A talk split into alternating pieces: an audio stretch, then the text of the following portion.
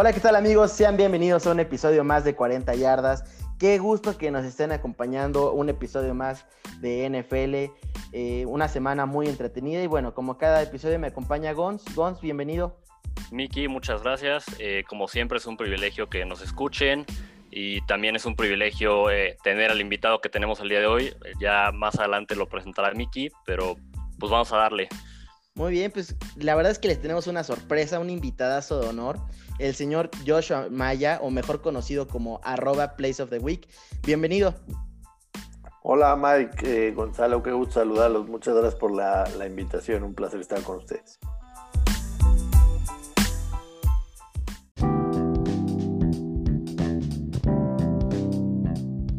Muy bien, pues como cada semana, ya se la saben, platicamos de noticias, de scores, eh, ¿qué, más, ¿qué más, Migons? Pues los scores, las noticias más importantes, un poco lo que vimos, vamos a también hablar un poco de, de ahora sí las noticias de que ha habido de despidos, de cortes, dónde podrían quizás acabar estos, estas personas, discutir un poco ese, ese tipo de cosas y el preview de la semana, ¿no? Muy bien. Pues eh, como ya saben, arrancaremos con las noticias más importantes. Y bueno, ¿qué te parece, Gonz, si te arrancas con la noticia, eh, la primera noticia? Vamos a darle. Y bueno, la primera noticia que traemos es Dwayne Haskins no va a estar ni en las líneas laterales. Bueno, más bien no estuvo ni en las líneas laterales. Eh, todavía no se sabe si estará esta, esta semana. Por una supuesta molestia en el estómago. Yo personalmente creo que podría haber ahí algo de más, ¿no? Pero al menos ahorita la noticia es que fue una molestia en el estómago. Yo también creo que podría hacer algo ahí en cuestiones de después de las amenazas que le dio la gerencia. Eh, Josh, ¿qué opinas? Pues este, sí, definitivamente creo que es, muy raro ver que a un coreback en el depth chart lo pasan de ser el titular hasta el tercero, ¿no? Seguramente cuando le dieron la noticia que iba a dejar de ser titular no la tomó muy bien, pero es una realidad que Haskin no ha mostrado ni en su primer año ni, ni, lo que llevamos de este, que, que, está listo, ¿no? Sinceramente me parece que sigue siendo un quarterback muy de college, que trata de, de, de ir con la primera digamos, la primera opción que tiene en la jugada, toma decisiones malas, entonces le cayó seguramente mala noticia, no lo tomó a bien y, inmediatamente después anunciaron que Kyle Allen sería y que Haskins pasaría a ser el, tercero y ya lo del, lo del, domingo pasado, el tema del estómago, pues puede ser o no puede ser, pero, pero sí es una realidad de que, de que los Redskins necesitan empezar a mostrar algo mejor de ofensiva y por eso fueron con Kyle Allen, que conoce más del sistema de, de Ron Rivera y atrás de él pusieron a Alex Smith, que como todos sabemos del domingo Kyle Allen con un golpazo en la cabeza, lo revisan por tema de conmoción, entra Alex Smith y, me parece que es una de las grandes noticias y noticias bonitas del fin de semana. Pero también qué dolor de estómago me produjo a mí cuando entró Smith al partido. La verdad pues es que, lo sufrí. Esos ocho, ocho sacks que se aventó la defensa de, de Rams yo, yo sí tenía miedo. Cada vez que lo, lo tacleaba, sobre todo Aaron Donald. Aaron Donald, sí, sí sufría. Decía, uff, ojalá no, no le vuelva a pasar nada. Afortunadamente salió bien. Y pues es bastante, señal, bastante buena señal que después de tantos golpes haya terminado el partido completo. Claro. Eh, muy bien, siguiente noticia. Los Browns tienen marca de 4-1. La última vez que pasó esto, había dos personas ahí que medio suenan actualmente. Uno era el head coach, Bill Belichick, y el otro el, coordinador defensivo, un tal Nick Saban. Qué locura. No, pues impresionante. O sea, imagínate un equipo con, con esos dos coaches hoy en día. Dos coaches que, a mi opinión, Bill Belichick es quizás ya el mejor entrenador de, en la NFL en la historia y, Nick Saban también está peleando sin duda alguna por ese título en, en college, ¿no? Claro. Eh, sí, Sí, sí, la verdad es que ya llovió, ¿no? De aquel 1994. Obviamente lo que son ahorita, pues en el 94 no lo eran, ¿no? Tienen ya 25 años, 30, 25, 26 años de experiencia más de lo que fueran en ese momento. Es muy difícil que un coach dure tantos años, pero eso nos habla de todo lo que ha pasado hasta que Cleveland volvió a ser un equipo relevante con una marca importante en la liga. Por mucho tiempo la franquicia Hazme Reír, que en un lapso de 14, 15 años tuvieron más de 25 corebacks diferentes de titular, primeras malas elecciones, bueno, primeras elecciones malas, perdón, y, también un, trabajo de la gerencia terrible, ¿no? Que, que al parecer está empezando a cambiar. Eh, la llegada de Stefanski se está notando de inmediato sobre todo con, con Baker Mayfield, lo, está ayudando a tomar mejores decisiones en el campo. Entonces, parece, parece que Cleveland está empezando a tomar un, rumbo importante. La, la, realidad es que tienen un, muy buen roster, una muy buena ofensiva. La defensa está mal que bien haciendo las cosas eh, respetablemente. Y, y sí, es momento a lo mejor de empezar a ver una nueva era en Cleveland, aunque por, por el tiempo que hemos aprendido de ellos, tampoco no podemos confiarnos y ya darlos como un contendiente, ni mucho menos. Habrá que esperar a, a ver si tienen esa consistencia que se, que se requiere para poder tomarlos en cuenta como, como un equipo serio. De todo corazón yo espero que sea así, porque la verdad es que desde hace muchos años les tengo un cariño especial porque sentía gacho ver cómo siempre perdía, ¿no? Sí, sí, de acuerdo. Y creo que cuando quizás vayamos a poder tener una idea de si realmente son relevantes otra vez o, son contendientes será en su segundo partido contra, contra Ravens. Al final el primer partido de temporada todavía lo perdieron por bastante, pero sí han mejorado muchísimo en los últimos tres juegos, cuatro juegos que han ganado. Se ha notado la mejoría totalmente, se nota justo como decía Joshua que, que, tiene una, una, identidad ya a la ofensiva, lo cual está ayudando muchísimo a Mayfield. Muy bien. Eh, siguiente noticia es una noticia que a mí me tiene muy triste. Eh, James Daniel, que es liniero ofensivo de los Bears, queda fuera toda la temporada por lesión en el pecho. Un golpe muy duro para un equipo que no está encontrando el juego terrestre en las últimas dos semanas. Sí, sí, una lesión importante para, para esa línea ofensiva de Chicago. Eh, Daniels prácticamente desde el 2018 no se había perdido un solo snap, solo uno cuando se le salió el zapato y fue a acomodárselo a las diagonales. La realidad es que Chicago corrió bien los, tres, los primeros tres partidos, pero después enfrentó a dos de las mejores defensas, de hecho la 1 y la 2 en contra del, juego por tierra. El tema de la lesión de Tariq Cohen también, también me afectó un poco en, esos dos juegos. Y, creo que, que, uno de los refuerzos más importantes de los Bears esta temporada fue el coach eh, Castillo, que, que es un especialista para, para formar líneas ofensivas y, le va a ayudar un poco a Chicago para, para tratar de, de, llevar esa, esa lesión y, por lo menos seguir corriendo a lo mejor como las primeras tres semanas lo vimos y, también por supuesto darle un poco de protección a, a Nick Foles que dentro de todo sí esa línea ofensiva se ha visto bastante mejor de lo que fue el año pasado. No, bueno, totalmente.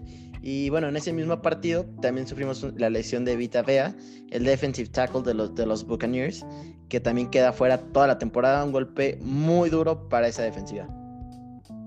Sí, bastante. A mí la verdad es que me, me había gustado lo que estaba haciendo Vita Vea en la, en la línea defensiva de los Bucks. Creo que lo estaba haciendo bastante bien perderlo, pues sin duda alguna les va a afectar bastante porque, digamos, la defensiva de Bucks, aunque ha tenido varios picks, aunque ha tenido buenas jugadas, tampoco se ve tan sólida, ¿no? O sea, al final han sufrido por ahí para ganar algunos partidos, les han metido varios puntos, entonces es un golpe duro.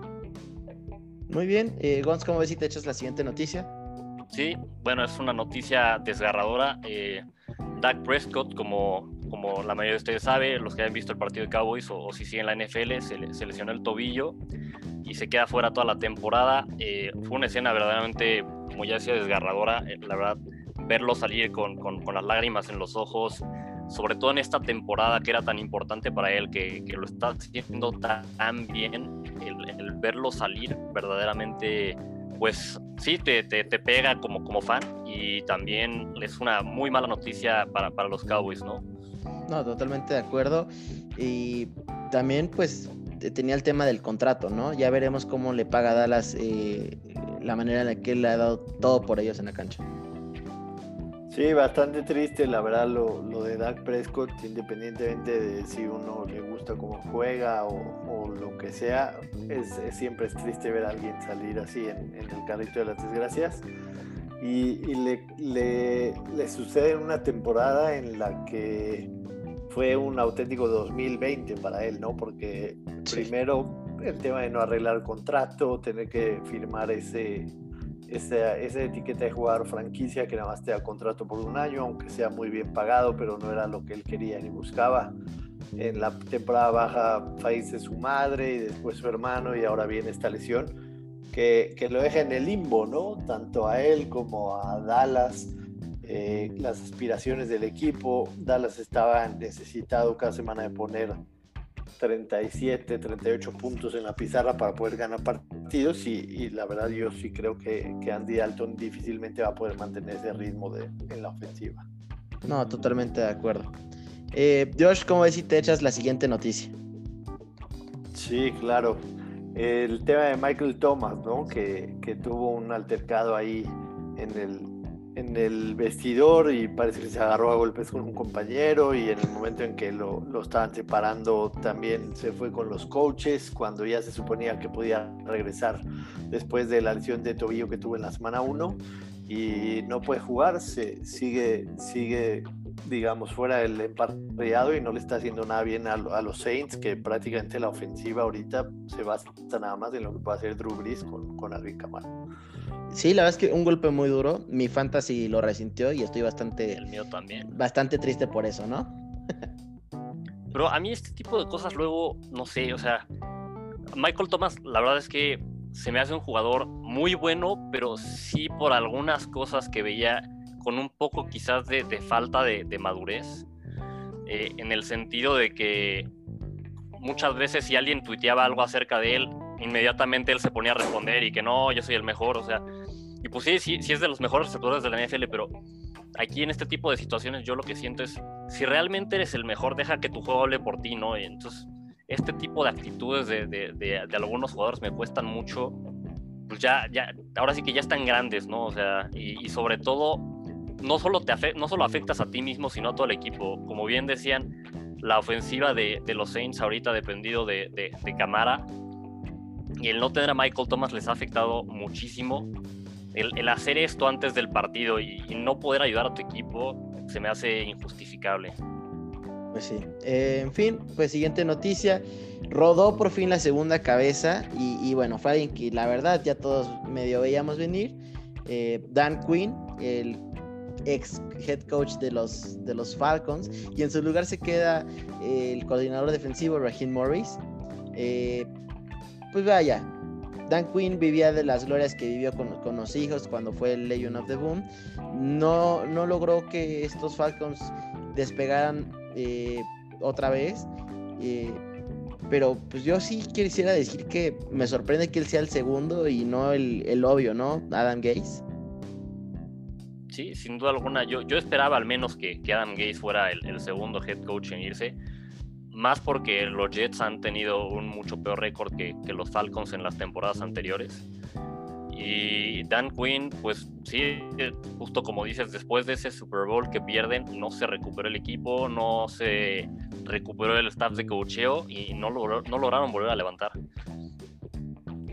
A mí sinceramente no, no, no, me extrañó en lo absoluto, ¿no? Yo, yo lo esperaba desde hace tiempo ya, no, no esta temporada. Y, y, el dueño lo dejó clarísimo en, en una declaración que hizo. El, el, compromiso con, con Dan Quinn y también el general manager Dimitrov era llegar a los playoffs, entonces iban y con un inicio de 0-5 los playoffs son prácticamente inalcanzables, entonces pues, no había más tiempo que perder ya. Oye, yo, yo te quisiera preguntar, ¿quién era tu candidato número uno antes de iniciar la temporada para que le dieran cuello? Pues estaba entre Quinn, entre Gaze y O'Brien, los que, los que siguen siendo ahorita, inclusive Patricia también. Yo creo que, que si Detroit llega a perder este, esta semana, este, también, también podría irse. Head coach que para mí no tenía argumentos para, para mantener su trabajo eh, a esta temporada, entonces estaban prácticamente caminando en, en un hilo y, y, y, los resultados iniciales pues, los, han, los han dejado sin trabajo. Es raro ver en la NFL dos coaches que en la semana 4 pierden su trabajo, pero, pero repito, todos los que, los que acaba de nombrar no tenían por qué haber iniciado siquiera, ¿no? de alguna otra manera convencieron la sugerencia de que, de que podían sacar la chamba adelante y Totalmente de acuerdo. Sí, no, totalmente de acuerdo. Yo, yo a excepción tal vez te diría que Matt Patricia, todavía yo sí creí que le podían dar tantito chance, o mínimo eso yo quería como fan de los Bears. Eh, pero bueno. Eh, siguiente noticia, y es una noticia que a mí me tiene, pues digamos que feliz, es que los Titans y los Pats han reportado cero contagiados. Eh, vaya que los Titans habían estado siendo el, pues, caballito negro, el, el, no sé cómo decirlo, el dolor de cabeza del NFL estas últimas semanas. Y también parece ser que Cam Newton pues ya queda fuera de, la, lista, De, contagiados, ¿no? Sí, la verdad eh, nos empezamos a preocupar con todas las noticias de temas relacionados con COVID la semana pasada. Por momentos pensábamos que a lo mejor todo se iba a ir a la basura, iban a tener que, que suspender todo un par de semanas. Afortunadamente parece que se empieza a controlar esto, pero, pero si vuelven a bajar la guardia, yo creo que, que sí, sí va a ser un problema serio para, para la liga. Claro, y de ahí surge otra noticia que dice que la NFL se está cuestionando sobre tener semanas adicionales en el calendario. ¿Qué quisiera decir esto? Que normalmente el calendario tiene 17 semanas, podrían haber hasta 18 semanas. Eh, esto eh, debido a que hay, va a haber situaciones en las que los equipos que ya hayan tomado su semana bye aún así van a tener que descansar porque el equipo contrario no pueda jugar. Pues sí, digo, es una medida, eh, me parece a mí adecuada a la situación que estamos viviendo. Al final, en esta vida te tienes que adaptar a absolutamente todo y no veo, no veo mal esto. Si tienen que mover, por ende, también los playoffs y el Super Bowl un par de semanas, creo que es apenas lo, lo justificable o lo, o lo correcto que hacer en esta situación, ¿no?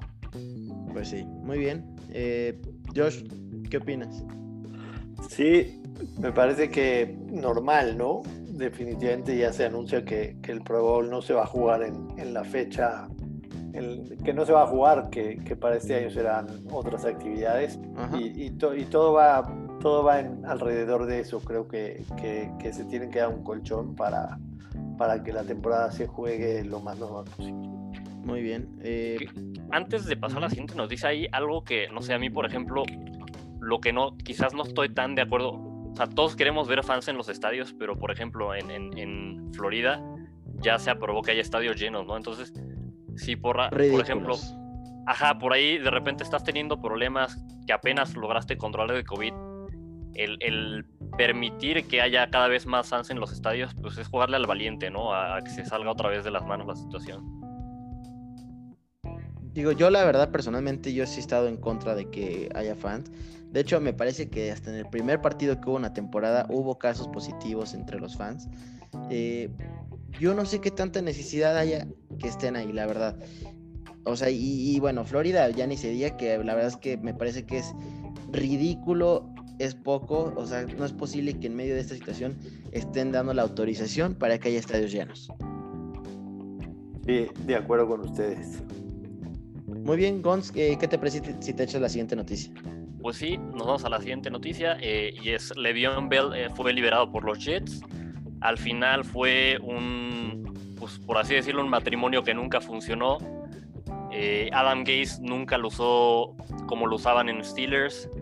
Le'Veon Bell por lo mismo nunca se sintió cómodo, siempre hubo un poco de fricción entre, entre Gaze y, Bell. Y al final, pues ahora sí, el, desenlace es que liberan a, a Bell, que estoy seguro que va a encontrar trabajo bastante rápido. Si bien no ha jugado bien en, los Jets, sigue siendo muy talentoso. Claro, y yo sí les quisiera preguntar, ¿cuál es su pronóstico? ¿Dónde se va Le'Veon Bell? Yo, yo sinceramente no, no, lo veo claro, te, te, soy sincero, porque eh, no, no, no, sé de entrada cuántas, cuántas ofertas vaya a recibir. Evidentemente el tema de que lo hayan liberado facilita mucho más porque no vas a, no vas a heredar el contrato que tenía. Pero también digo, o sea, el, el Bell que, vimos bueno, que tenemos la impresión que es un buen corredor, lo vimos hace tres años, en, 2017. O sea, se tomó después un año sabático. El año y medio que ha jugado con los Jets no ha hecho absolutamente nada. Entonces, si, un, si un equipo se va a animar a, a, tomar a LeBron James, a lo mejor se está arriesgando también a, traer un jugador problemático que te va a empezar a, exigir acarreos y demás. Yo no, yo, no, yo no veo muy claro, no creo que haya muchos equipos que, vayan a saltar y, vayan a ofrecerle grandes cosas, te soy muy, muy sincero. ¿Tú, Gons? Pues yo, o sea, por talento puro, creo que, que sigue pudiendo llegar a ese nivel. Entonces, creo que, como hemos visto con otros jugadores, muchas veces les dan chance simplemente por, por el talento que tienen. Entonces, yo por ese lado quizás sí estoy un poquito en desacuerdo, sí creo que podría encontrar trabajo relativamente pronto. ¿En qué equipos me gustaría verlo? Bueno, ¿en qué equipos creo que se vaya a ir? Ahí no lo tengo tan claro. ¿De qué equipos me gustaría verlo? Quizás se me ocurre Arizona. En Arizona sería interesante, si bien está ahí Kenyan Drake. No es que Kenyan Drake haya hecho las cosas muy bien, creo que la ofensiva de, Arizona le podría venir bien al, estilo de juego de Bell. Y quizás también en Miami me gustaría. no, mira, ¿no? Miles Gaskin es muy bueno. Al menos esta temporada ha demostrado que, puede ser muy bueno. A mí me gusta mucho cómo está jugando. Pero al final, Matt Breda y, Jordan Howard no han demostrado mucho de, de, por qué se les trajo, ¿no? Entonces, en la NFL pues también siempre tienes que estar buscando mejorar tu equipo. Y si hasta ahora la única opción clara que tiene Miami es Miles Gaskin, quizás no, no estaría mal tener una segunda opción en, en, en Le'Veon Bell. Muy bien, pues mira, yo lo único que quiero añadir es que según Las Vegas, el favorito son los Osos de Chicago. No me desagradaría nada ver qué hace Nagy con, con Le'Veon Bell. Sobre todo, como ya mencionó Joshua, los Bears perdieron a Tariq Cohen. Tienen de segundo corredor a Cordero Patterson, que bueno, realmente no es un corredor. Podrías llegar a ser interesante. Segundo, eh, segundo lugar favorito en el que podría firmar, los Pittsburgh Steelers. Yo creo que eso sería triste para los para ambos lados que, que regresara, ¿no? Yo ese no lo veo, ¿eh? Ese sí. Steelers, la verdad es que por cómo se acabó la situación, no, no lo veo. Sí, no, para nada. Para nada. Y hoy, hoy nadie dijo que, está muy contento con, los corredores que tiene. Yo, yo, la verdad, sinceramente, como general manager y, como, y como head coach, me pensaría mucho traer a, un Le'Veon Bell ahorita a la mitad de, la temporada. Sobre todo porque tiene tres años que, mostró su mejor nivel. O sea, nada te garantiza que, eso va a regresar. Pues sí. Muy bien. Eh, Gons, ¿cómo ves si te echas la siguiente noticia? Sí, pues nos vamos con la siguiente noticia. Una noticia, la verdad, lamentable. Melvin Gordon fue arrestado por, pues, por manejar eh, bajo estado de ebriedad y por, y por ir a exceso de velocidad no, no es una noticia poco común, digamos, eh, en la NFL. Hay muchas noticias de este tipo, desafortunadamente, con, algunos jugadores. Me sorprendió ver lo de Melvin Gordon, pero bueno, es, ya lo que pasó. Ya veremos si hay por ahí disciplina por parte de los, de los Broncos o de, o de la NFL. Muy bien, pues, algo que añadir ahí, Josh. No, nada en lo absoluto. Muy bien. Y ya por último, la última noticia que les tenemos el día de hoy. Eh, el Super Bowl del 2025 será en Nueva Orleans. Y yo quisiera preguntar, ¿dónde dejaron a Las Vegas? Sí, este Super Bowl de Nueva Orleans estaba programado para el 2024, pero al parecer por el Mardi Gras. De conflicto, sí, con el Mardi Gras, entonces deciden atrasarlo un año y pues tentativamente todos creemos que a lo mejor Las Vegas será 2024. Ojalá. oficialmente no, no hay nada. Muy bien, pues esperemos que así sea. Eh, Gons, Joshua, no sé si tengan por ahí alguna noticia que quisieran eh, añadir. No. Yo por mi lado no. Muy bien, eh, pues si les parece, nos arrancamos con los resultados. Empezamos con el Thursday Night Football. Los Buccaneers eh, visitan a los Chicago Bears y caen 19 a 20. Eh, Foles le vuelve a ganar a Brady eh, en, este, en este episodio después de, bueno, ganarle en, el, en el Super Bowl. Eh, Bears por primera vez le ganan a Brady. La verdad es que eso me hizo bastante feliz. Siempre le, quise ganar. Eh, arrancaron bastante mal y de malas. La ofensiva nomás no carburaba pero bueno, poco a poco fueron, fueron mejorando. Jimmy Graham parece que está regresando a ese nivel que le conocíamos hace muchos años. Ya ha producido cuatro touchdowns, eh, se le ve bastante bien. Eh, y bueno, Brady tuvo la jugada o el meme del día cuando al final del partido eh, cree que tenía un, down extra, ¿no? Ya quería jugar él a, cinco downs. Pues mira, hasta los más grandes se equivocan, ¿no? O sea, sí fue un error ridículo para alguien de su estatura, pero a todos, queda claro que a todos les puede pasar. Y algo que a mí me, bueno, me sigue sorprendiendo, bueno, no me sorprende más bien, me, sigue gustando mucho de los Bears su defensiva. Eh, este partido, Khalil Mack se vio espectacular. Por ahí me encantó una jugada en la que le hace saca a Brady y luego con un solo brazo avienta al, al tackle de, de, Bucaneros. Es impresionante. Y yo, la verdad, veo bien a. bueno, veo mejor a, Chicago con, con Foles que con Trubisky. Pero sí creo que Chicago va a depender qué tan lejos llegue, de qué tan lejos los pueda cargar su defensiva. Hasta ahora, Foles me sigue dejando dudas. Sí, sí, sí. Josh, que es fanataquísimo de los Osos de Chicago, por favor, quiero escuchar qué, qué me puede decir de, ellos. No, fue, fue, un, fue, un, partido bueno de, de, Chicago, ¿no? Este equipo está mostrando que, que no, se, no se vence. Tuvo ya eh, dos, tres regresos importantes, si contamos este, porque iba perdiendo 14-0. Eh, o sea, estamos hablando de que son tres regresos abajo doble dígito. Y, sí creo que, que, el margen de mejora, sobre todo la ofensiva, es, es, muy grande, ¿no? Porque también tenemos que tomar en cuenta que, que, no hubo pretemporada, no hubo TAs, los training camps fueron muy diferentes a lo que era. Y además dividía todos los, los snaps, los entrenamientos con, con Trubisky. Entonces, yo creo que esta, esta ofensiva puede, puede mejorar bastante y, y Chicago debe verse mejor conforme pasen las semanas. Una, una victoria importante, sin duda alguna. Ahorita van a tener 10 días de descanso y, me, parece que, que, estamos viendo a, un equipo que, que, se puede meter a, playoffs y, su defensa no va a ser un pan comido para, para absolutamente nadie. Eh, eso espero, ¿eh? ¿eh?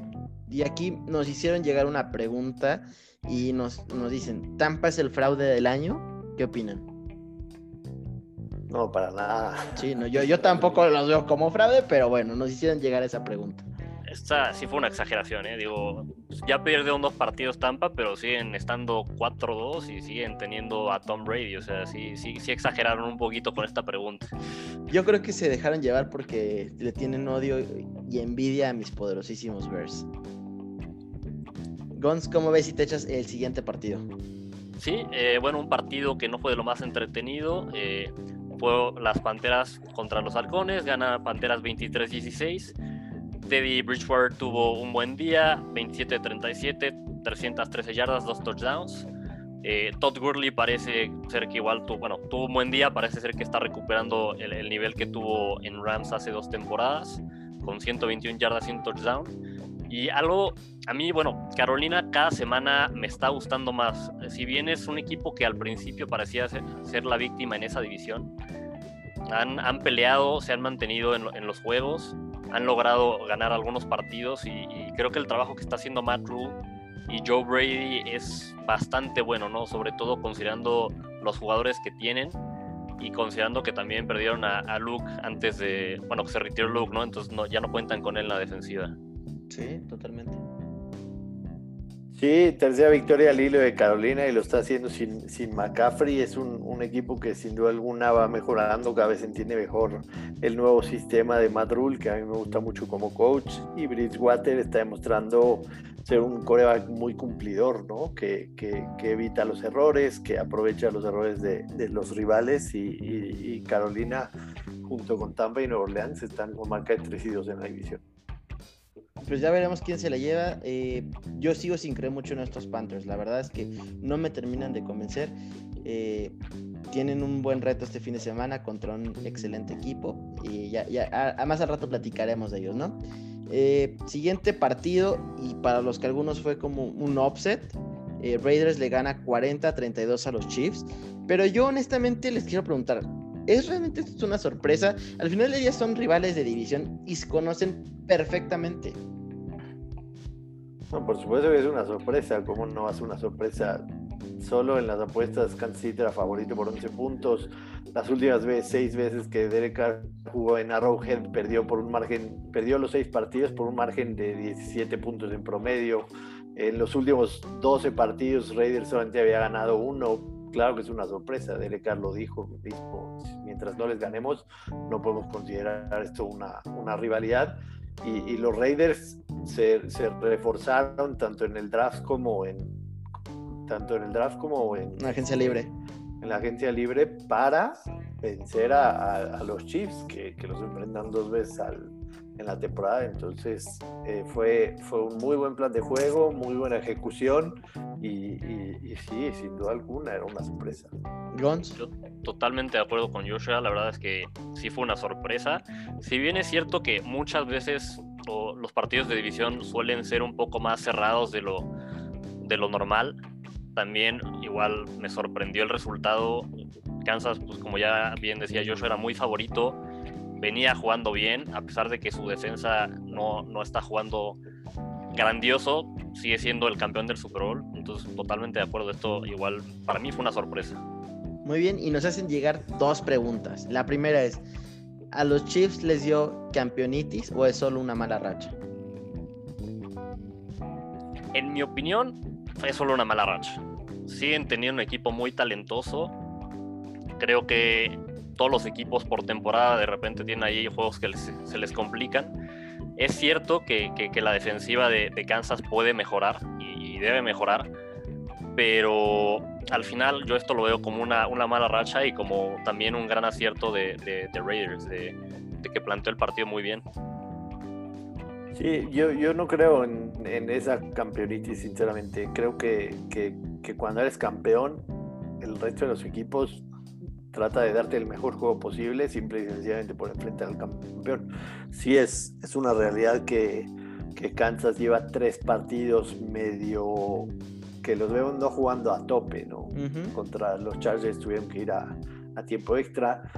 Eh, contra los Patriotas, aunque ganaron por 16 puntos, en algún momento, pues sí, Brian Hoyer tenía una, una serie ofensiva para darle la vuelta al marcador y tuvieron que, que un, un, pick six ahí es el que, el que define el partido y ahora con los Raiders no lo veo como un tema de campeonitis, sino más que, que los rivales se alzan un poco cuando enfrentan al campeón. Muy bien, y la segunda pregunta que nos hacen llegar es, ¿los Raiders son de a verdad o son impostores? para mí no, no todo es negro y, blanco, te soy muy sincero. Yo, yo creo que hay grises. Los, Raiders no son ni un equipo malo ni tampoco un contendiente en la, en la AFC, ¿no? O sea, es un, proyecto que se está armando, que, que, están haciendo bien las cosas dentro de todo, pero, pero ni lo veo como un impostor que, que no tienen legitimidad sus victorias ni su juego, ni tampoco lo pongo como un contendiente para, para ganar la FC. ¿Tú, Gons, qué opinas? Totalmente de acuerdo. Eh, al final han mejorado bastante esta temporada y es, es, en gran medida a los movimientos que hicieron en el Racing Agencia Libre, pero como todos los proyectos, pues toma tiempo. Entonces, no, no son una broma. Al final le van a hacer la vida difícil a, a la mayoría de los equipos contra los que jueguen, pero tampoco diría que esta temporada son contendientes a, ganarlo todo, ¿no? Muy bien. Eh, Josh, ¿cómo ves? ¿Te quieres echar al siguiente partido? Sí, que Arizona que le ganó a los Jets, la verdad no, no mucho que comentar al respecto porque no jugó Sam Darnold, Joe Flaco está lejísimo de, ser un coreback de NFL actualmente. Ya, su rol claramente es tratar de apoyar a, un joven como Darnold. Me parece los Jets el peor equipo por mucho de, la NFL y, Arizona no tuvo ningún problema para, para sacar el partido. Yo quisiera destacar la gran conexión que han hecho eh, Cal Murray y DeAndre Hopkins. Yo en nuestro primer episodio dije que no creía en esta conexión. Vaya que me he llevado una tremenda sorpresa. No sé si debería ser sorpresa, porque yo creo que con Hopkins de receptor hace ver hasta bien a Trubisky, pero, pero definitivamente me ha gustado lo, que han estado haciendo, ¿no? El juego aéreo está bastante entretenido. Sí, pues digo, por ahí mismo de Andrew Hopkins es, es el, un jugador que, bueno, de los jugadores, el, segundo en la historia que tiene más de cinco recepciones en, en, 23 partidos consecutivos. Hasta ahorita, pues es la segunda racha activa más larga en la, en la historia, ¿no? Vamos a ver si puede romper el récord. Pero yo, de los Jets, lo que quiero decir es cuántos partidos más le van a dar a Adam Gaze. La verdad es que yo a estas alturas ya esperaba que lo hubieran corrido. Yo creí que iba a ser el primer head coach en irse, sobre todo por lo que, lo que dicen los Jets son el, el peor equipo de la NFL y verdaderamente no se les ve rumbo. Adam Gaze, además, lo hemos visto en los otros equipos en los que he estado, en, en, Dolphins, tiene, tuvo también problemas para, para controlar al, al, locker. Eh, al final siempre tiene malas relaciones con algunos de sus jugadores. En, en, Jets, pues no, no ha sido la excepción. Y a mí Adam Gaze no, no me ha demostrado como head coach ser lo, lo, que, lo que era en Broncos, no este gurú ofensivo. Entonces, yo cada semana que sigue Gaze en, en los Jets es cada semana que sigo sorprendido. Pues sí, oigan, y yo les quisiera preguntar, ¿tienen ustedes a Sam Darnold? Es, todavía sigue siendo un proyecto, digamos, pero los Jets van que vuelan a tener la primera selección en el draft. Con esa selección, ¿irían por Trevor Lawrence? 100%. ¿Tú, Gons? Sí, o sea, al final Sam Darnold tú tenía, tiene talento, pero no, no, no ha demostrado mucho en, este tiempo que ha estado en los Jets. Entonces, al final, creo que tienes que siempre buscar mejorar a tu equipo. Si tienes la oportunidad de seleccionar a un, a un jugador como Trevor Lawrence, que es de estos jugadores que vienen una vez cada muchos años, tienes que, tienes que hacerlo. Muy bien. Eh, siguiente partido, los Steelers le ganan 38-29 a los Philadelphia Eagles. Carson Wentz parece que quiere revivir, ha estado jugando bien las últimas dos semanas, pero su línea ofensiva, que bueno, actualmente está a la mitad lesionada, eh, lo está castigando un poco. Eh, cabe destacar la gran actuación del novato Chase Claypool de, de, Steelers, se manda cuatro touchdowns. Eh, yo les quisiera preguntar, ¿son los Steelers candidatos a llegar lejos en la AFC? Yo en lo, personal sí, sí los veo, los veo como un equipo sólido. Esta semana esperaba que, su defensa contuviera más la ofensiva de Filadelfia. Les anotaron 29 puntos y, dentro de todo Carson Wentz, pese a no tener línea ofensiva y, estar bajísimos receptores, sí les hizo bastante daño. Sí. Pero sí, sí los veo como, como un equipo que va a pelear en, la AFC, sobre todo por la, la experiencia de tantos jugadores que tiene, ¿no? Además de, como decías, este novato Claypool, yo creo que, que sí, sí va a estar en los playoffs y, y, por supuesto puede dar una que otra sorpresa. No, no lo pongo a la altura de todavía de los Ravens mismos de, de Kansas City, pero, pero sí un escalón abajo. Yo, con el récord que tienen, eh, pues sí los veo llegando a playoffs. Digo, creo que cada semana digo que, que sigo dudando de los Steelers y cada semana me siguen callando. Eh, sí creo que van a, llegar a playoffs. No sé qué tanto les dé ya dentro de playoffs para, avanzar. Al final, pues me siguen a mí al menos dejando algunas dudas. Pero eh, si algo dice Joshua que tiene muchísimas razones, este equipo tiene experiencia, ¿no? Y la experiencia es algo invaluable. Totalmente de acuerdo, pero yo sí creo que si llegan a los playoffs eh, va a ser como equipo wildcard. No, no, no los veo llevándose su división. Sí, no, de acuerdo. Yo eh, creo que ahí se la lleva Ravens. Eh, muy bien. Pues siguiente partido, la verdad es que fue un partido pues nada entretenido, totalmente dominado de un lado. Los Ravens le ganan 27-3 a los Bengals de mi pollo Joe Burrow. Un día bastante difícil en oficina para, para Burrow. Una intercepción, siete sacks. La verdad es que no lo culpo porque no tiene equipo, pero, pero sí se le vio bastante mal, ¿no? Pues sí, un matchup que, que, no, le, no le beneficiaba nada, ¿no? En contra de la defensa de los Ravens. Y, lo que sí me deja un poco de dudas es la ofensiva de los Ravens, ¿no? Lamar Jackson, la verdad, no tuvo, no tuvo un buen juego, lanzó demasiado, muchos incompletos y, a lo mejor son de esos juegos en los que te hace pensar si, si, si esa ofensiva puede, puede llevar a, a, a los Ravens lejos. ¿Qué opinas, Jones? Pues sí, de acuerdo con, eso. Al final, la ofensiva de Ravens sigue dejando un poquito que desear, sobre todo Lamar Jackson, eh, que cuando no tiene un buen día corriendo, se le, se le dificulta el partido. Aquí, como, bien dijo Joshua, lanzó muchos pases incompletos. Y en cuanto a Burrow, digo, había tenido tres semanas con juegos bastante buenos. Claramente habían sido contra rivales más fáciles que los Ravens. Pero va a ser una temporada muy larga para él con, con esta línea ofensiva que tiene, ¿no? Al final es, es, es un hueco, o sea, al final está llena de, de, hoyos esa línea, no, simplemente no lo protegen. Esperemos que no se lesione y creo que está haciendo lo mejor con lo que tiene. Lo que sí leí y me pareció un dato interesante es que Lamar Jackson tiene un récord de seis victorias y una sola derrota cuando se enfrenta a otros corebacks que han ganado el Heisman. Ok. Muy bien. Eh, pues no sé si tengan algo más que agregar a este partido o nos vamos al siguiente. Al que sigue, por favor. Venga, vamos. Pues bueno, eh, los Jaguars se enfrentaron en un duelo de equipos sin victoria. No, perdónenme, perdónenme. Los Jaguars que tenían una victoria se enfrentaron a los Texans que, que están sin ganar. Se llevan el juego los Texans 30-14, consiguiendo efectivamente su primera victoria de la temporada. Ahora, yo personalmente siento que no fue tanto que ganan los Texans, sino que los Jaguars dejaron ir el partido. Al final tuvieron ahí dos goles de campo fallidos y, una selección de jugada absurda ya muy cerca de la zona de anotación en, cuarta y uno. Eh, digo, no, no los puedo culpar. Justamente después de haber fallado dos goles de campo, pues tienes que jugártela. Perdieron la, la, la confianza en el, en el kicker, pero sí creo que, que al final Jaguars dejó ir el partido, ¿no? Tuvieron dos posesiones que iniciaron dentro de las 50 de Texans y no lograron convertirlas en, touchdowns. Eh, yo quisiera preguntar, o sea, porque Gardner Minshew sigue en plan grande, yo sigo siendo fan de la, de la manía, pero pues los, los Jaguars van a tener una muy buena selección eh, en el próximo draft, un, una clase que viene con buenos corebacks.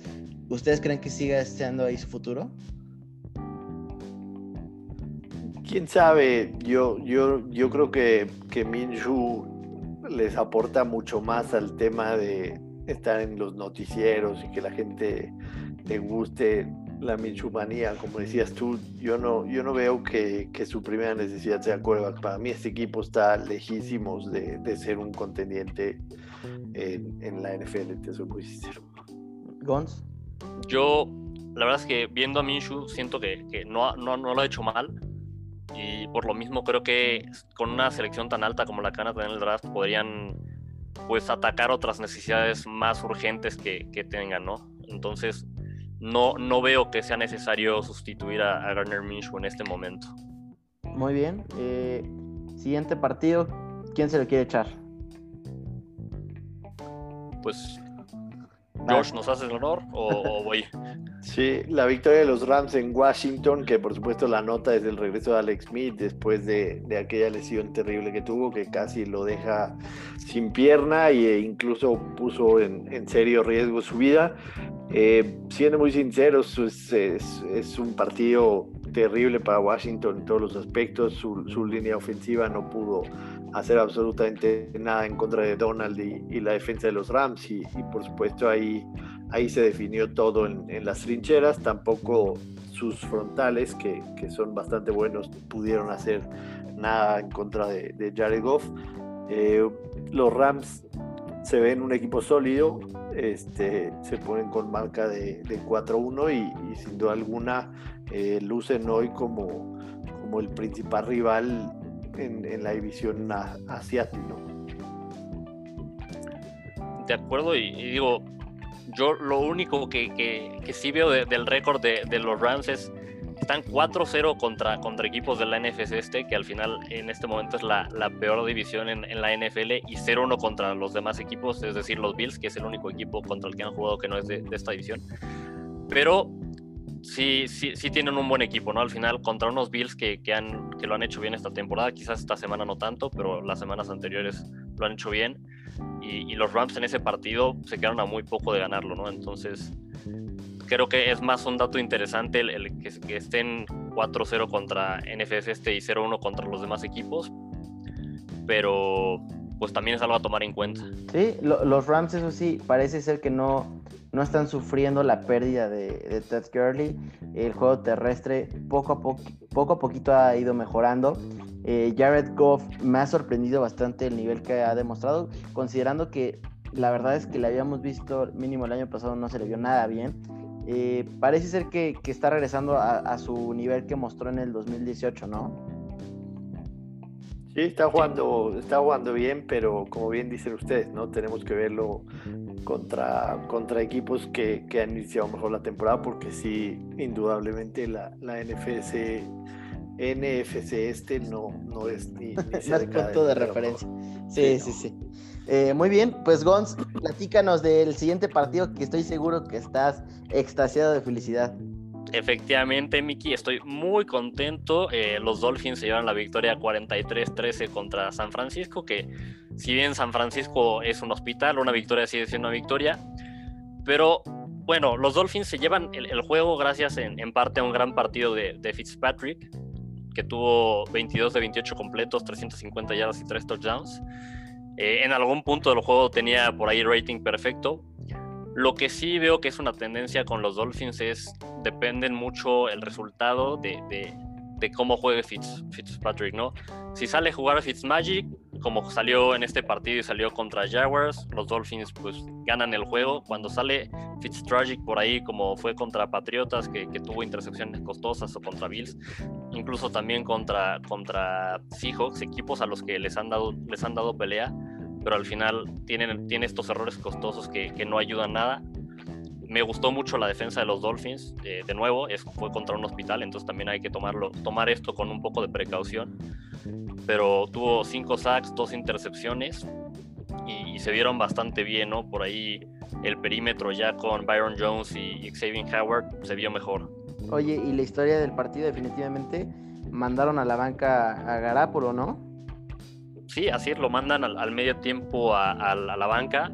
bueno, dijo eh, Shanahan que fue más porque estaba todavía mal del tobillo, no quería arriesgarlo. Creo que también tiene un poco que ver que, estaba jugando bastante mal.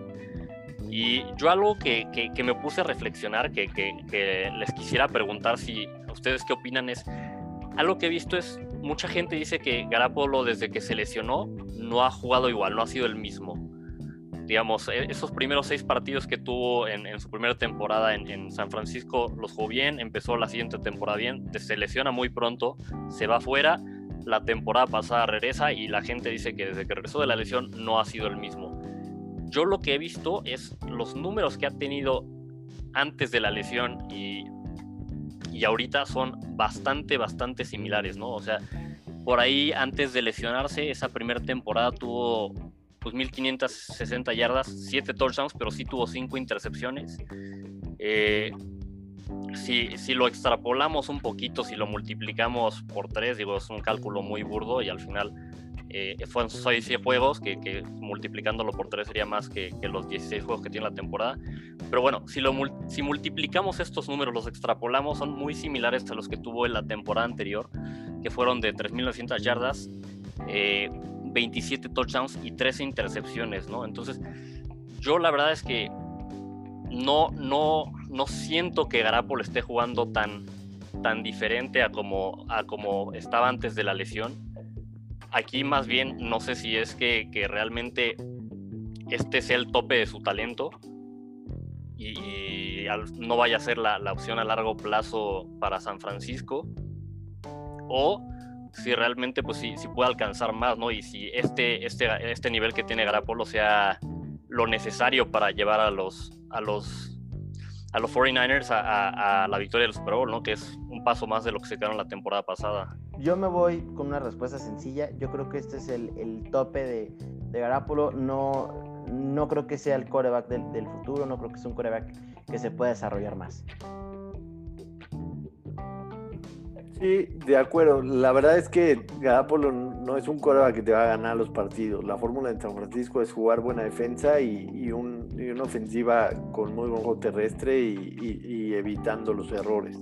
En la primera mitad del partido en contra de Miami, Garapolo estuvo bastante mal, evidentemente regaló el balón y, creo que ese fue el, punto de, inflexión para, para decir, sabes que vete a la banca porque de por sí vienes medio tocado no es un coreback que te va a ganar los partidos solito, necesitas una, una fórmula totalmente distinta, que es la que los llevó al Super Bowl la temporada pasada. Muy bien, eh, no sé si tengan algo más que añadir a este partido. Yo sí, antes de pasar al siguiente juego, eh, digo, entiendo que al final Brian Flores eh, dijo que no se iba a dejar llevar por, por la presión mediática para, para meter a Tua y que no lo quiere arreglar, lo cual me parece bastante bueno. Sí creo que este partido es una, una oportunidad desperdiciada. Creo que era una situación ideal para darle, aunque fuera algunas repeticiones en el cuarto cuarto. El partido ya estaba ganado, eh, San Francisco no estaba haciendo mucho, no estaba tampoco presionando mucho a, Fitzpatrick. Creo que era una gran oportunidad para darle repeticiones y con esto pues me queda la duda de, de, cuándo vamos a ver a Tua, ¿no? Creo que si lo vemos será hasta el final de temporada y, dependerá mucho de cómo se vayan desarrollando los Dolphins. Muy bien, pues digo, yo espero ver a Tua pronto. Eh, estoy muy emocionado de ver qué es lo que puede llegar a hacer con los Dolphins. Eh, pues muy bien, Josh, ¿qué te parece si te echas el siguiente partido? Eh, sí, el, la victoria de los Browns en contra de los Colts. Eh, lo mencionamos al principio, los Browns están 4-1 por primera vez desde el 94. Philip Rivers tuvo un mal juego, esperábamos que esa defensa de, los Colts, la que había jugado contra Chicago, a lo mejor pudiera, pudiera hacer más en contra de Mayfield, pero los errores de Rivers definen el partido, ¿no? Un pick six y además el, el, safety me parece que fue la diferencia y sobre todo también el, la, la, defensa de Indianapolis que, que, no tuvo posibilidad de, de detener a, a Mayfield y, y, a los Browns ni por tierra ni por aire. Sí, oye, y dato curioso, pues los Browns llevan cuatro partidos consecutivos, o más, no consecutivos, pero llevan cuatro partidos anotando más de 30 puntos esta temporada. Eh, yo quisiera destacar el, grandioso trabajo que están haciendo sus receptores, incluidos los corredores. Eh, unas recepciones increíbles, la verdad es que se les notan muy buenas manos y definitivamente eso está haciendo que, que Baker Mayfield se vea un poquito mejor, ¿no? Pues sí, digo, al final tienen por ahí a, Jarvis Landry y a, Odell Beckham que, que si bien la temporada pasada no, no, no estuvieron a la, altura de las expectativas que tenemos de ellos por, por lo que habían hecho antes, están jugando bastante bien esta temporada y siguen siendo increíblemente talentosos. Sí, sí. Y ahí nada más cabe destacar Rodrigo Blankenship, el, el kicker de, de, los Colts, e, ex de Georgia. Gran, gran temporada, undrafted, free agent, pero lo ha hecho excelente. Eh, yo sé que nunca vamos a considerar un kicker como Rookie of the Year, ¿no? Ajá, pero... definitivamente se está llevando muy buenos méritos, a mi parecer. Sí, sí, sí, de acuerdo, lo está haciendo muy, muy bien. Esperemos que, que en algún momento se le dé más apreciación, bueno, apreciación a los kickers, pero, pero lo ha hecho muy bien. Muy bien, eh, Gons, ¿qué te parece si te echas el siguiente partido? Sí, eh, bueno, los Giants se enfrentaron a los Cowboys, al final eh, se lleva el partido de los Cowboys 37-34, como ya bien comentamos al principio del programa. Este, la, noticia más grande de este partido fue la desafortunada y desgarradora lesión de, Dak Prescott. Eh, a pesar de ello, los Cowboys logran llevarse la victoria con, con, un gol de campo en el último segundo. Y bueno, los Giants que, que simplemente no encuentran la manera de ganar, ¿no? A pesar de que eh, iban ganando por 14 puntos en el segundo cuarto, encuentran la manera de perder. Y yo no sé, aquí, o sea, les preguntaría a ustedes, ¿quién creen que consiga una victoria primero? ¿Los, los, Giants, los Falcons o los Jets? yo te diría que los Falcons. habría, que ver el calendario, pero, pero pensando en la semana que entra, Gigantes juega contra Washington, entonces puede ser esa, eh, si no me equivoco, Atlanta juega contra Minnesota, no los veo ganando y, los Jets los veo perdiendo 16 partidos. Yo, yo también, ¿eh? fíjate que esa fue una de mis bold predictions. Eh, pues así que digas bold, tampoco tanto. Bueno, bueno, déjame tantito así como que emocionarme y decir que yo hice algo interesante, ¿no? Oye, pero lo que sí cabe destacar de este partido es, sabíamos que la defensa de los vaqueros era mala, pero permitirle 34 puntos a, los, Giants. o sea, sí estamos hablando de que sí son malos, pero malos con ganas, ¿eh? Sí, sí, da pena. Totalmente. Muy bien, pues siguiente partido, si no tienen algo más que agregar por ahí. Eh, los Seahawks sufren, pero ganan. Ganan 27 a 26 a los Vikings. Eh, jugaron bastante mal todo el partido, pero aún así encontraron la manera de ganar. Russell Wilson, pues partido de discretón, 217 yardas, 3 touchdowns, una intercepción. Sigue para mí siendo el, favorito en este momento para llevarse el MVP. Tuvo un último drive que fue excelente. Ese último pase en cuarta oportunidad fue de verdad muy buena. Pero la polémica entra en este lado de la, eh, con los Vikings, ¿no? Ya lo, bueno, platicaremos más adelante, pero Joshua y su compañero Alonso platican en su podcast que tienen, este, sobre la decisión que hace Mike Zimmer sobre patear el gol, eh, no patear el gol de campo y ponerse a 8, que al final del día les, les termina costando el, partido. Sí, eh, sin duda esa fue la, la, polémica del partido, ¿no? Si la decisión de Mike Zimmer fue buena, para mí sí lo es, porque estás de visita en contra de un buen equipo, que sabes que Russell Wilson es capaz de, de anotar con un minuto y medio y, hacer la conversión y, ya estando en overtime me parece que claro favorito es, Seattle. La decisión es buena, la ejecución es mala porque Mattison tenía el carril para lograr esa yarda e incluso meterse a las diagonales si quería. Y, al final no lo consiguen y, Wilson hace lo que, lo que sabe hacer perfectamente. Y era, era un partido importante para Minnesota, ¿no? Porque tenían que, ganar para no ponerse con una marca bastante comprometida de, de 1-4 que es la que tienen ahorita. Seattle mantiene el invicto, aunque a muchos no los convence todavía esa marca de 5-0, sobre todo porque esa defensa de Seattle ha sufrido demasiado en, cada uno de los partidos que ha jugado esta temporada. Sí, totalmente de acuerdo. Incluyendo a los Dolphins, ¿no? que, que, que, que Miami llegó cuantas veces quiso a zona de puntos, a zona roja y no pudo convertir más que field goals, un touchdown al último, pero, pero sí sufren demasiado en, defensa, entonces esa marca de 5-0 evidentemente no parece tan legítima como, como lo dice el número. Gons. Eh, bueno, digo, acerca de la decisión de jugársela en cuarto y gol, yo siempre he sido alguien que, que apoya las decisiones arriesgadas. Me gusta en el fútbol americano ver, ver este tipo de cosas. En esta ocasión sí debo decir que creo que no fue la mejor decisión. Eh, al final, Seahawks anotó eh, y hubiera necesitado la, conversión, que, es una oportunidad más para, para pues, detenerlos. Para detenerlos.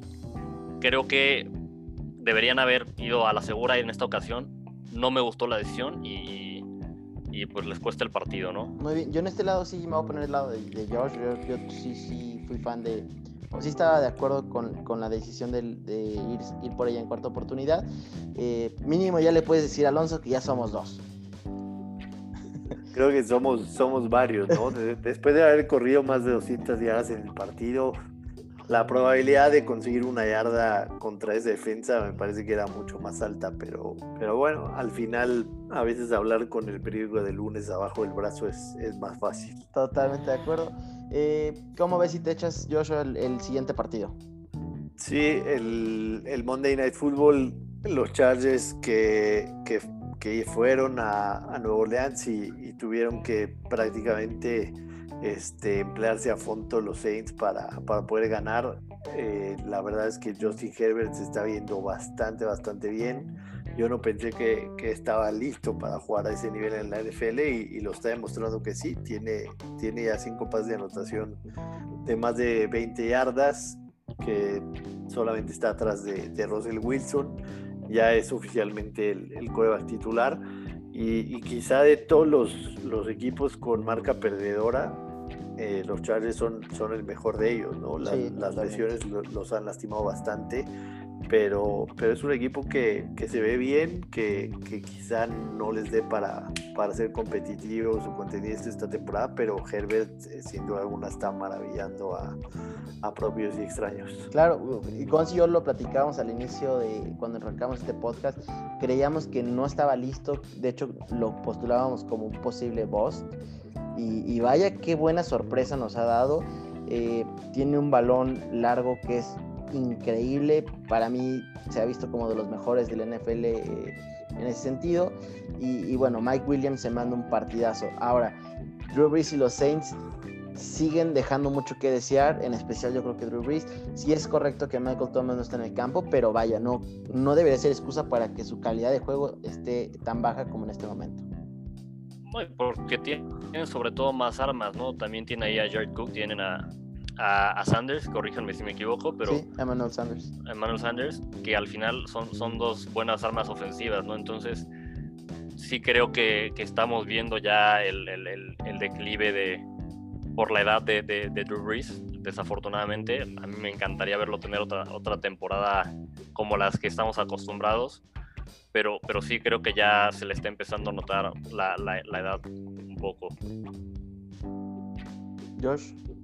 Sí, sí, totalmente de, acuerdo. Digo, creo que, que sigue siendo uno de los mejores quarterbacks de, la NFL. O sea, sí lo pongo en el top 10, pero eh, sí se empieza, se empieza a notar a, a, Drew Brees ya con, con esa falta de, brazo y, cuando tiene poco tiempo eh, para, para, decidir, a veces suele, suele ser este, ese Drew Brees que, que no estábamos acostumbrados a ver antes. Muy bien. Eh, Gons, ¿cómo ves si te echas el último partido de la temporada? Digo, de la temporada de, de la, semana. De la temporada, ¿qué está pasando? perdón, perdón, ya está No pasará. Bueno, pues fue el partido entre los Buffalo Bills y, los Tennessee Titans, un partido que en mi opinión pintaba mucho más interesante de lo que fue. Al final Tennessee aplasta a Buffalo 42-16 eh, un partido un poco atípico de Bills con, con bastantes errores. Eh, Josh Allen ahí dos intercepciones, igual un, fumble de, los Bills. Y bueno, pues Titans sigue mostrando que su fórmula para ganar y que hasta ahora les ha sido muy exitosa es correr el balón muy bien con Derrick Henry y que Ryan Tannehill lance bien solo cuando es necesario que lance bien. Sí, yo lo único que quisiera ahí hacer mención honorífica. Eh, Parece ser que Derrick Henry le quitó la, poca dignidad que le quedaba a Josh Norman. Le, arrancó el alma y con un Arm terrible. Impresionante. de esas para verla 20 veces. Sí, sin duda alguna el highlight del, partido. A mí también esperaba mucho más de, los Bills, sinceramente, sobre todo contra un equipo que llevaba dos semanas sin, sin practicar pero bastante bien los Titans a la ofensiva, a la defensiva y, sí, esos errores de, de, Josh Allen, sobre todo en la segunda intercepción, la primera no fue su culpa, pero la segunda intercepción era en el tercer cuarto cuando estaban a ocho puntos de distancia y, estaban ya en zona de puntos y ahí se, define el partido que termina siendo una paliza. No, totalmente de acuerdo. Yo creo que después de este partido, si Josh Allen alguna vez entró entre las pláticas de MVP, pues bueno, ya se perdió, ¿no? No sé si es un poquito prematuro decir que ya se lo perdió. Al final lo ha hecho bastante bien. Creo que malos juegos puede tener casi cualquier jugador. Pero sí el margen de error si quiere ganar el MVP se, le hizo más chiquito. Lo, ven con posibilidades. Digo, ha mostrado un enorme talento y ha sido de los corebacks jóvenes que creo que se ha desarrollado mejor. Digo, obviamente sin incluir a Mahomes. Yo no, la verdad. No sé, ni, ni antes ni después de este partido. Muy bien. Eh, Gons, no sé si tienes algo más que agregar.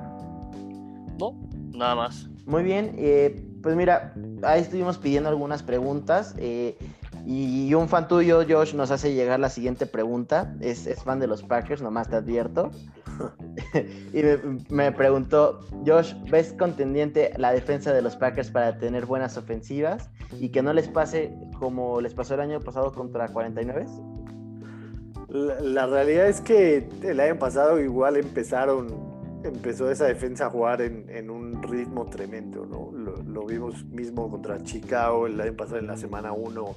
Eh, redujeron, si no mal recuerdo, los Bears anotaron 3 o 7 puntos. 3, 3. Sí. Eh, empezaron a jugar muy bien y, poco a poco los equipos contrarios les fueron encontrando la, la forma, ¿no? Sobre todo eh, al contener al par de a Smith y, al otro Smith que, suelen presionar muy bien. Entonces, eh, me parece prematuro decirlo. La realidad es que, por ejemplo, Detroit les anotó 22 puntos y, también eh, por momentos se han visto, digamos, como esa defensa que pasó lo que pasó el, el año pasado, en donde el San Francisco hizo lo que quiso con ellos en el, campeonato de la NFC. es, prematuro para juzgarlo. Lo que sí es que hoy Green Bay luce como uno de los equipos más, más sólidos y balanceados de, de la NFL. Según Power Rankings que sacaron hoy la NFL, están rankeados como el número uno.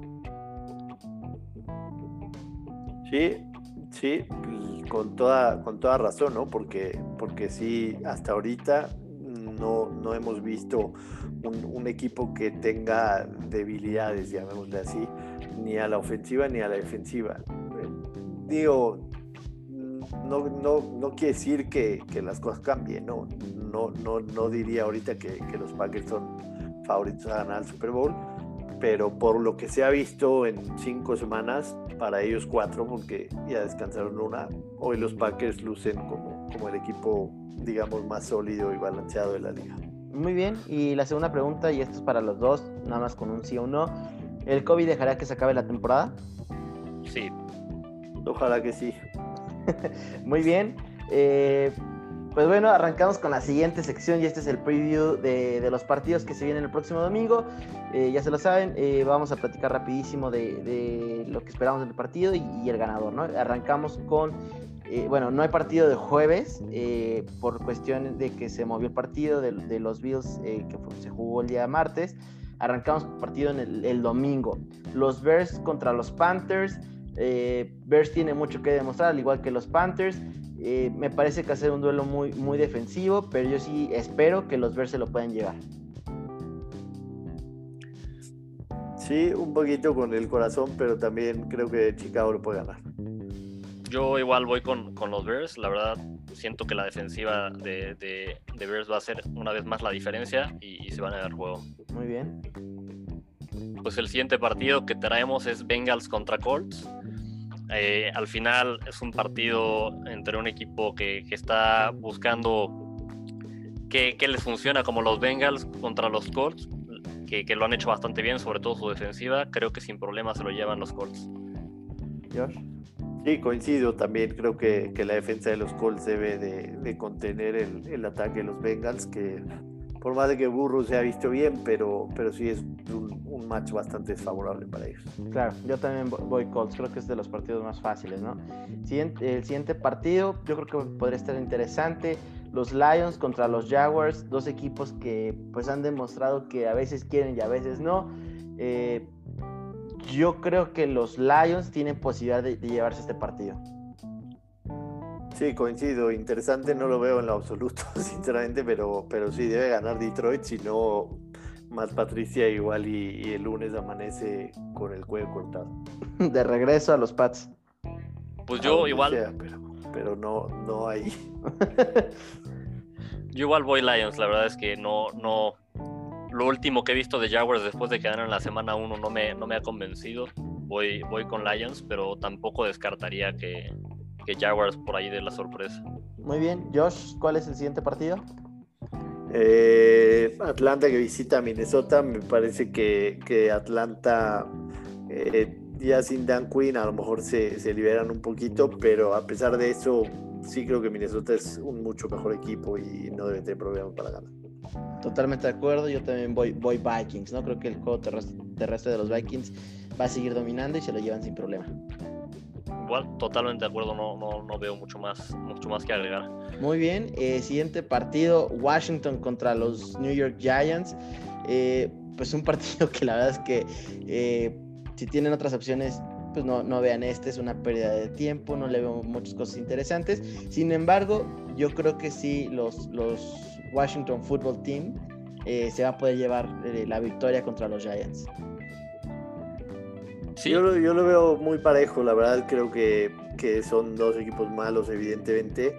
Dependerá mucho de, Daniel Jones si, si, no comete esos errores, porque va a tener presión toda la tarde con, esos frontales de Washington. Me quedo con, con, Gigantes nada más porque decir uno, pero, pero no veo un claro favorito. Yo estoy, bueno, yo voy con Washington, de acuerdo contigo, Mickey, pero justo por la razón que menciona George, ¿no? Es ese esa línea defensiva, esos frontales de, de, Washington van a tener un buen partido contra una línea ofensiva de Giants que deja bastante que desear, bastante malona, y, creo que la presión que le van a poner a, a Jones va justo a forzar esos errores. Muy bien. Pues el siguiente partido que tenemos son los Ravens contra, contra las Islas de Filadelfia. Este partido, la verdad, Eagles no ha demostrado mucho en la temporada, se lo lleva Ravens. Eh, yo también creo que los Ravens sin problema podrían llevarse este partido. Los Eagles pues son unos muertazos, ¿no? No traen nada. Sí, coincido con, con los Eagles, con los Ravens, perdón. Muy bien, eh, siguiente partido y para mí uno de los partidos más interesantes de la semana, Browns contra Steelers, duelo de la AFC Norte, eh, un partido que va a estar interesante, dos buenas defensivas, sin embargo yo creo que los Browns, simplemente porque tienen una mejor ofensiva que los Steelers, van a poder llevarse este partido. Yo, yo difiero, yo, yo voy con los Steelers, la verdad creo que, que sí le suele pesar mucho en, el tema de, de, ser un, un, rival divisional. Big Ben en contra de los dos equipos de Ohio ha tenido una marca impresionante en su carrera y, y me parece que, que, esta defensa tiene lo, lo necesario para poder detener a Mayfield y causarle varios problemas. Yo, híjole, me cuesta trabajo, creo que va a estar cerrado el juego, pero igual voy a ir, voy a ir con Browns. Creo que por fin están demostrando cosas buenas a la ofensiva. Eh, me gusta lo que están haciendo y sí creo que, que, se lo van a llevar. Muy bien, pues siguiente partido, Gons, ¿cuál es? Tenemos Texans contra Titans. Este partido, la verdad es que no, no, no veo mucho que decir. Se lo van a llevar los Titans, creo, con facilidad. Están jugando bastante bien. Ese ataque terrestre es impresionante y Texans no, no ha demostrado mucho en la temporada ni, ni argumentos con poder lucharle a Titans. Sí, de acuerdo, yo también me, quedo con los Titans. Titans, yo también. Eh, Josh, ¿cómo ves si te echas el siguiente? Eh, Broncos contra los Patriots, que es el partido que debido a haberse jugado la semana pasada y se reprograma para esta con, con cambios de, de horario. Parece que Cam Newton va a regresar, al igual que, que Drew Locke, y, y, sí creo que los Patriotas deben de ganarlo sin problema. Gons. Concuerdo. Sí, yo también, eh, yo también creo que Cam Newton tiene las herramientas suficientes para vencer a estos Broncos que la verdad es que no, no caminan. Eh, Pasamos a los, a los, partidos del domingo por la tarde. Arrancamos con el Packers contra Buccaneers, otro gran juego. Eh, Tom Brady viene, pues yo creo que viene enojado, viene con ganas de demostrar después de esta derrota contra los Bears. Sí, tal vez sea porque odio a los Packers, pero yo creo que los Buccaneers sí llevan este partido. Sí, seguramente el, partido de la semana, ¿no? Rogers contra Brady siempre será llamativo. Eh, creo que, que, que, Green Bay con, con regreso seguramente de Davante Adams eh, tiene una ofensiva que puede, puede hacerle mucho daño a, a, sobre todo a la secundaria de a la secundaria de los de los Bucks también la lesión de Vitavea eh, era una pieza importante en esa línea defensiva, sobre todo en el juego por tierra. Y hasta ahorita los Packers han mostrado que, que pueden correr muy bien con, con, Aaron Jones. Yo creo que sí, Green Bay, viniendo de una semana de descanso, puede, puede ganar este partido. Oye, Josh, eh, perdón, es que te interrumpa, pero no la semana pasada hice una ball prediction y dije, desgraciadamente, los Packers tienen chance de llevarse la temporada 16-0. ¿Los ves con posibilidades? No. Espero que no. Muy bien, Gons. Pues yo totalmente de acuerdo con lo que dijo George. Me voy con los Packers. Al final, el regreso de, de Devante Adams les va a ayudar muchísimo. Digo, si de por sí ya la ofensiva sin, sin él está carburando bastante bien, regresando Devante Adams va a ser pues muy, muy, muy difícil que Bucaneros los pare, ¿no? Entonces, voy Packers. Muy bien, Gons. ¿Cuál es el siguiente? El partido del año, diría yo. No, hombre, partidazo. Este, los Jets se enfrentan a los Delfines. Eh, si bien Dolphins todavía está empezando este proyecto para, para, regresar a ser contendiente, al final tiene un equipo mucho más talentoso que, que, los Jets. Creo que se lo lleva Dolphins con facilidad. De acuerdo, totalmente. Vamos, Dolphins. Pasamos al de domingo por la noche, los Rams contra los 49ers, un partido que podría estar mucho más interesante si los 49ers no fueran un hospital. Eh, yo creo que los Rams se llevan esta victoria fácil. Yo, yo no creo que sea fácil, te soy muy sincero, porque a final de cuentas es un partido importante divisional, pero San Francisco lleva tres partidos en casa y ha perdido los tres. Sí. Y, y sí creo que, que en el tema de la posición de, de coreback quien sea que juegue, si es Garapolo, Mullens o, o Betard, sí, sí va a tener algunos problemas con, con esa línea de defensa de, de, los Rams. Creo que va a estar más parejo de lo que todos creen, pero, pero lo debe ganar los Rams también. Yo igual voy Rams y, y, sí, igual lo veo, lo veo parejo, la verdad, no, no lo veo tan, tan abierto. Muy bien. Y después tenemos doble cartelera de Monday Night Football. Josh, ¿cuál es el primero? El de Kansas City en contra de los Bills, que está programado para jugarse este jueves y, se retrasó por todo el tema que ya sabemos. Bastante atractivo. Eh, Kansas City buscará eh, el bounce back después de, una derrota dolorosa. Lo mismo que los Bills, ¿no? Los dos perdieron en la semana anterior y, buscarán dar una mejor cara. Creo que, que será un, un, partido de muchísimos puntos, de, dos ofensivas que mueven el balón rápido y, al final me quedo con Mahomes. Gons. Igual me quedo con Mahomes, pero sí, va, a ser un partido entretenido por tantos puntos, ¿no? Sí, sí, yo espero ver una mejor, ver una eh, versión mejor de Josh Allen, pero definitivamente me, tengo que quedar con Mahomes, ¿no? Difícil apostarle en contra. Y la segunda, del segundo partido, Gons, ¿cuál es? Tenemos el, de las 7 de la noche, que sería Cardinals contra Cowboys. Ya mejor me voy a dormir. Eh, este partido, bueno, si no se hubiera lesionado Dak Prescott, quizás diría que estaría mucho más cerrado. Incluso quizás si no se hubiera lesionado Prescott, podría ir, ir con, con Cowboys porque Cardinals no, no ha demostrado mucho a la defensiva tampoco, pero con la lesión de Prescott me voy con los Cardinals y su ofensiva que está siendo bastante explosiva. Sí, yo espero un gran partido de Kyle Murray y de, Andre Hopkins en contra de esta defensiva que es de, papel. Eh, yo también tendré que ir Cardinals. Sí, creo que también me quedo con Arizona porque, porque sí, la defensa de Dallas no parece ser, este, eh, digamos, lo suficientemente solía para, para, frenar una ofensiva que tiene muchos playmakers. Creo que, que Kyler Murray va a correr demasiado y, y evidentemente encontrará en algunos momentos a, Hopkins solo para, para, poder explotar en contra de esa defensa. Muy bien, eh, pues nada más para recordatorio, los siguientes equipos tienen semana bye, quiere decir que no juegan los Chargers, los Raiders, los Seahawks y los Saints. Eh, Josh, pues no me queda más que agradecerte. Eh, muchas gracias por tu tiempo, muchas gracias por acompañarnos aquí en este episodio. Y no sé si tengas algo que quieras decir a la gente, promocionar tu, nuevo podcast con, con Alonso. Eh, bueno, sí, sí, aprovechando la oportunidad, estamos ahí grabando un podcast eh, con el previo de la semana y un poquito el, post, se llama Doble o Nada, lo pueden encontrar en Spotify. Y pues a ustedes gracias por la invitación y la gente que lo escucha también, gracias por, por escucharlo. Pues igual agradecerle a Joshua por acompañarnos, por, por, por su tiempo. Y también agradecerle a todas las personas que nos escuchan, ¿no?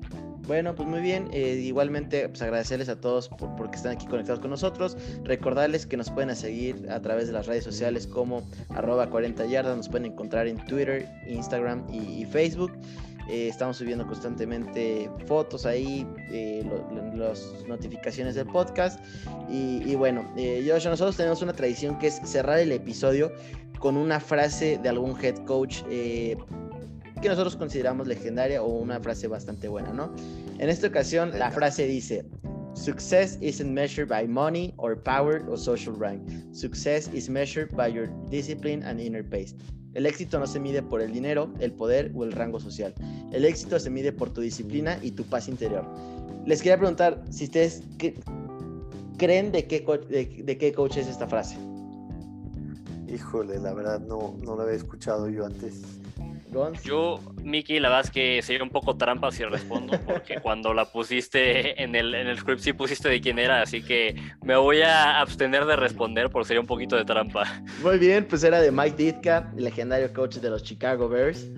Eh, pues bueno, muchísimas gracias por estar aquí conectados con nosotros y nos vemos hasta la próxima. Hasta la próxima. Listo.